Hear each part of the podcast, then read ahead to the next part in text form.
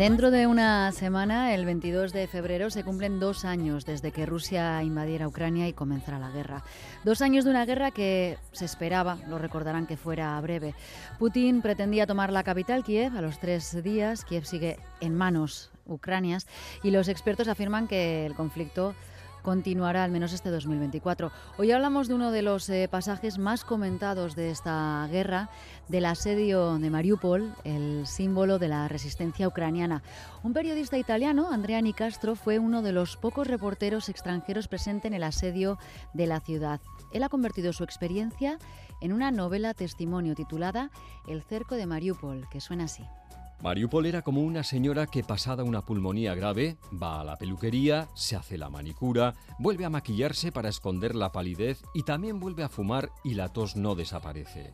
Mariupol escondía las cicatrices, pero llevaba la angustia dentro. Había limpiado los edificios, arreglado los parques, sacado adelante a una generación que miraba YouTube, Pensaba en los bares underground de Moscú, en los restaurantes de San Petersburgo, en los clubs de Berlín, en los conciertos al aire libre de Kharkov de Kiev. Quería dar envidia a los rebeldes prorrusos al otro lado de la trinchera, quería ganárselos, decirles que en este lado se está mejor. Por mucho que se esforzase, Mariupol seguía siendo una ciudad obrera, apestada por el olor de decenas de chimeneas, con un ejército de peones camineros que quitaban de las calles el hollín que se quedaba pegado cada vez que llovía. Saludamos a Andrea Nicastro, enviado especial del Corriere de la Sera, que ha cubierto las guerras de Kosovo, Chechenia, Afganistán, Irak, Líbano. Hoy nos saluda desde Líbano. Muy buenas tardes. Muy buenas tardes a vosotros, a los oyentes. ¿Qué tal estás, Andrea? Uh, bueno, uh, aquí en Líbano hay, hay habido bombardeos, así que la gente está muy asustada. Y bueno, el, el mismo de siempre. Sí, en las últimas horas además la aviación israelí está bombardeando ¿no? Le, Líbano en respuesta a cohetes que impactaron ayer en el norte de Israel. Sí, correcto. Eh, para el momento son bombardeos solamente en el sur, pero Israel está diciendo que puede llegar a bombardear también la capital, Beirut. Y la gente, claro, tiene susto. Tiene miedo, claro. En febrero del 2022, cuando parecía que Rusia eh, iba a tomar Ucrania, la mayoría de los corresponsales extranjeros eh, se instalaron en Kiev, pero tú decidiste irte a Mariupol. ¿Por qué? Eh, exactamente por uh, la razón que uh, vosotros habéis leído, porque uh, Mariupol se había convertido en un escaparate de, del bienestar del occidente, una sorta de Berlín oeste de, uh -huh. de, la era soviética. Y, y, yo tenía la convicción que Putin quería castigarlos, quería... Um, ejemplificar, punir, violentar a esta ciudad que, que, que intentó rebelarse, intentó mm, ponerse enfrente a un modelo como aquello ruso que Putin quería expandir. Uh -huh. eh, eh, la mayoría de los expertos en aquel momento afirmaban que Putin no, no se atrevería a, a, una invasión, a invadir Ucrania. Eh, ¿Qué pensabas tú? ¿Que veías la guerra como una posibilidad antes del 24 de febrero? Uh, bueno, no. Creo que mm, todos se equivocaron. Mm. Uh, no se pensaba que, que Putin uh, llegase a un comportamiento así, así disparate, rompiendo todos los legames que tenía con el oeste, porque se pensaba que la economía fuera bastante fuerte para, para convencerlo a mantener uh, las relaciones de, ventaja que tenía a vender gas a Europa a un precio con infraestructura que, que, que ya había pagado mucho. Así que este, esta consideración fue una, un, error porque, porque el nacionalismo, porque el miedo de ser invadido, porque el miedo de la expansión uh, de la OTAN, porque uh, la ambición de pasar a la historia de Putin fueron más importantes que la economía, el interés puntual de Rusia. Nadie pensó que, llegaría una, una, guerra así, eh, pero sí tuviste olfato con Mariupol, desgraciadamente. Estuviste una semana en Mariupol y conseguiste escapar gracias a una señora de pelo rojizo que iba en coche rojo. sí. ¿Cómo fue ese momento?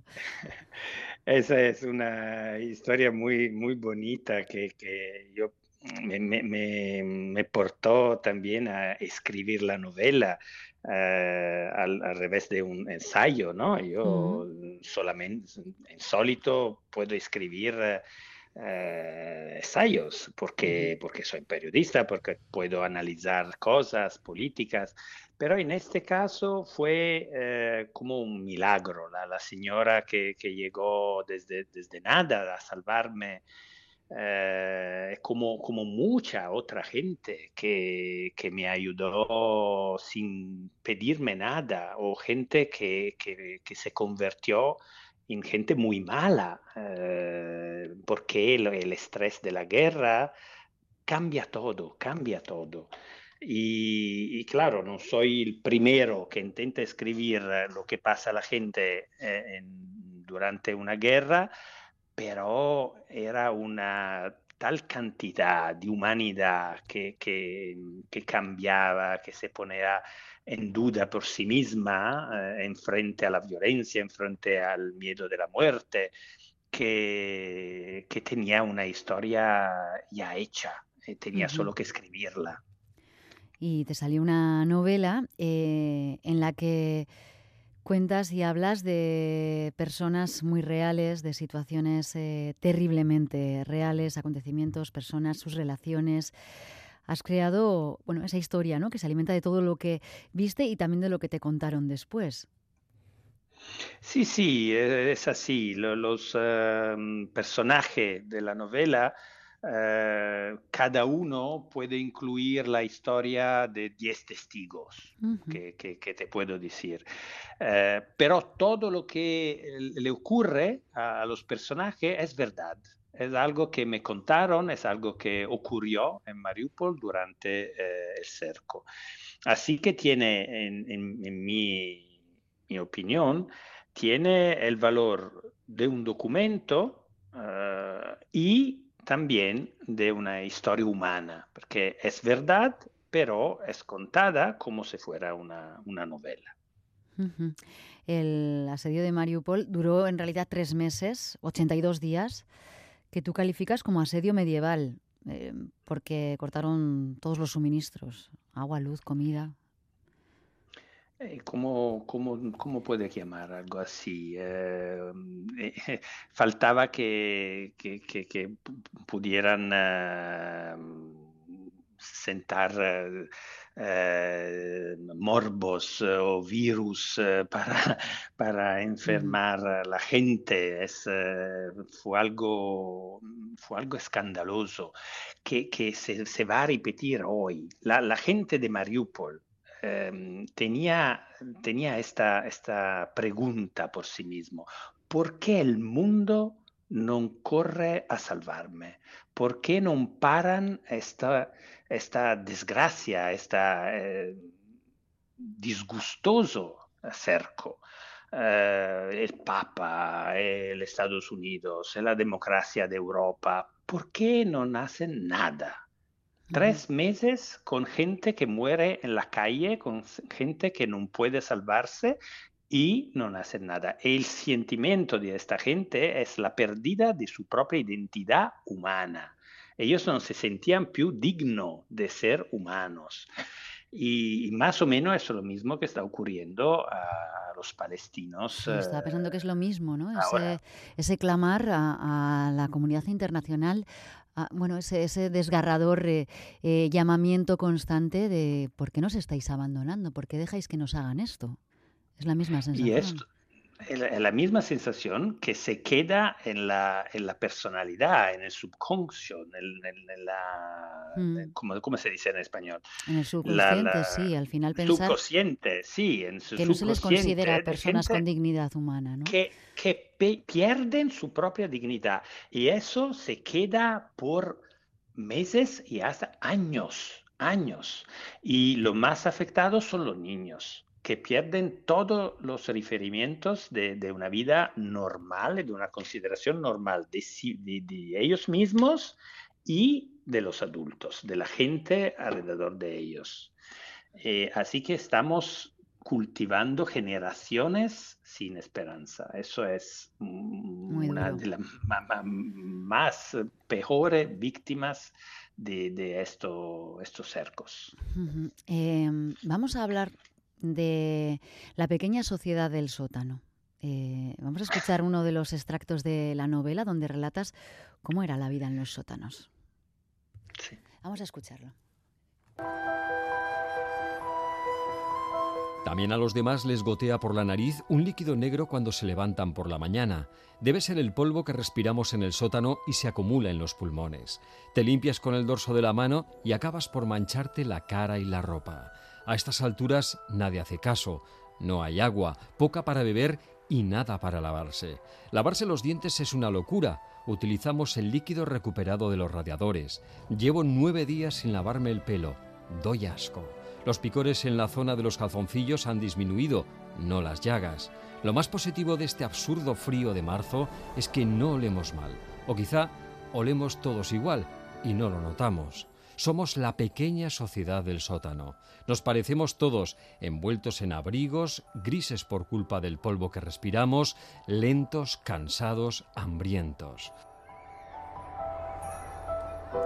Este es un extracto de esa maravillosa novela que, sacaste de esa dura experiencia, El cerco de Mariupol. Por cierto, sepan nuestros oyentes que tenemos para sortear un ejemplar. Así que si quieren participar, Mariupol al 688-840-840.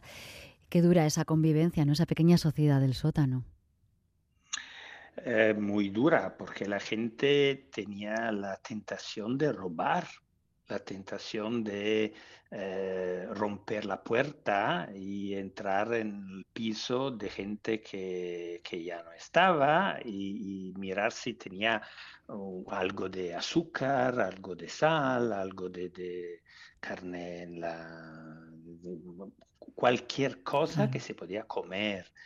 Y, y la gente, por ejemplo, eh, en Mariupol, todas las tiendas fueron saqueadas, todas las tiendas fueron destruidas por la misma gente de Mariupol, que se, que se, que se iba con, uh, con carros por niños. ¿Qué hace con un carro por niño? Uh, en, en, en, una ciudad eh, bajo cerca, pero eh, tenía la idea que quizás mañana lo puedo escambiar uh, con una lavatriz, pero no hay electricidad. Bueno, entonces con un kilo de, de, azúcar, un kilo de riz, un kilo de, pasta. Eh, así que gente normal se, se despertó criminal gente normal, que la gente que el, el, día antes esperaba la luz verde al semáforo, bueno, el día siguiente estaba robando en la tienda, rompiendo los cristales y, y saliendo para sobrevivir. Claro, la unos necesidad de supervivencia y unos no, y unos no. Pero antes de, de vivir ese momento, tú no puedes saber quién es. Si es entre la persona que se convierte en en, en, ladrones o la persona que mantienen su uh, dignidad humana. No puede saberlo. Qué duro. Eh, tú has estado en, en, muchas guerras, en Chechenia, en Afganistán, en Irak, eh, y en Ucrania es donde seguramente más has sufrido, ¿no? Donde más has sentido. Um, bueno, yo no diría así. Uh, creo que eso es parte de nuestra uh, industria de la comunicación, uh -huh. porque uh, en Mariupol yo estaba entre las víctimas, como yo era en Afganistán, Irak, Líbano, Libia, en toda parte siempre estaba con la gente que bajo bombardamiento. Pero la diferencia es que en, Ucra en Ucrania las víctimas eran nuestros aliados, nuestros del occidente. Así que podemos que el periodismo pudo contar todo lo que pasaba a ellos. Uh -huh. Ahora el ejemplo de los palestinos es mucho evidente. Nosotros no tenemos eh, en, la, mente un nombre de un palestino, una, historia de, de, una familia de palestinos, porque tenemos una distancia entre nosotros e ellos. En el caso ucranianos, no, no es así. En el caso ucranianos, eh, yo puedo compartir su sufrimiento porque eh, tenía esta posibilidad, porque la industria de la información me lo pedía. Te permitió integrarte entre las víctimas. Claro, y, eso también es en la novela, porque hay, personajes que son eh, traductores, que son ucranianos, que intentan dar una imagen de, su país que sea, que sea eh, apta a provocar eh, un sentimiento positivo hacia su país. Claro, es la propaganda que siempre, que siempre está, pero en un caso uh, nosotros estamos atentos a, a, no caer víctima de la propaganda, en el caso ucraniano mucho menos. es complicado. En la novela nos hablas del fuego ruso y del, y del ucraniano también. Eh, ¿Cómo se comportaban los soldados ucranianos con los vecinos de Mariupol? Uh, bueno, como, como, todos los soldados, eh, por la mayoría intentaban defender eh, a los civiles, intentaban eh, proteger la, la, ciudad, pero el, el objetivo era estratégico, era mm. táctico, era eh, parar a la avanzada rusa para consentir al ejército ucraniano de organizarse y organizar nueva defensa. Así que el primer focus, la primera intención no, no era defender a los, eh, a los civiles, pero ralentar a los rusos.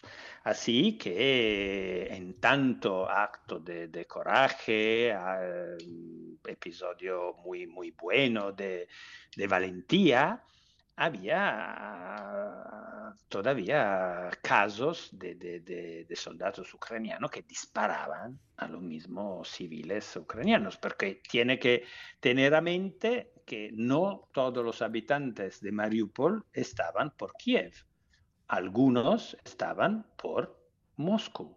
Y es algo que de verdad para mí es muy difícil de comprender.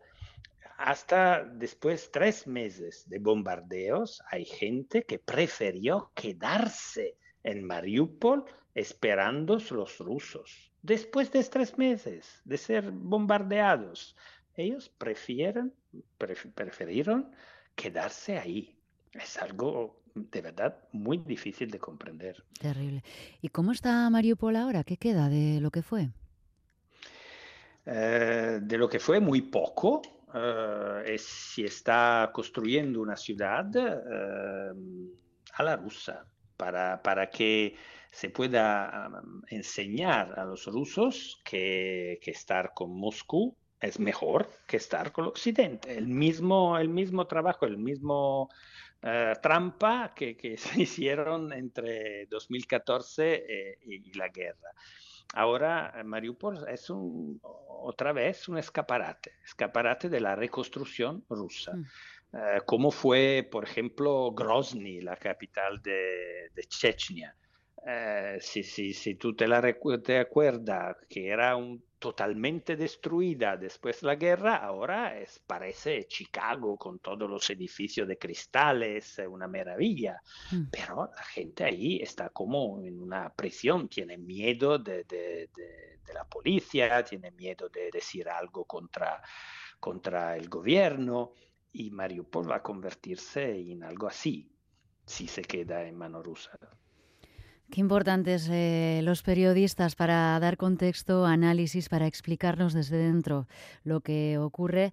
Andrea Castro, enviado especial del Corriere de la Sera en Líbano y autor de esta magnífica novela, El cerco de Mariupol. Enhorabuena por el trabajo y muchísimas gracias. Muchísimas gracias a vosotros. Eh, perdóname por mi castellano. No, no, has estado perfecto, de verdad. Muy, muy interesante. Un abrazo y cuídate. Gracias.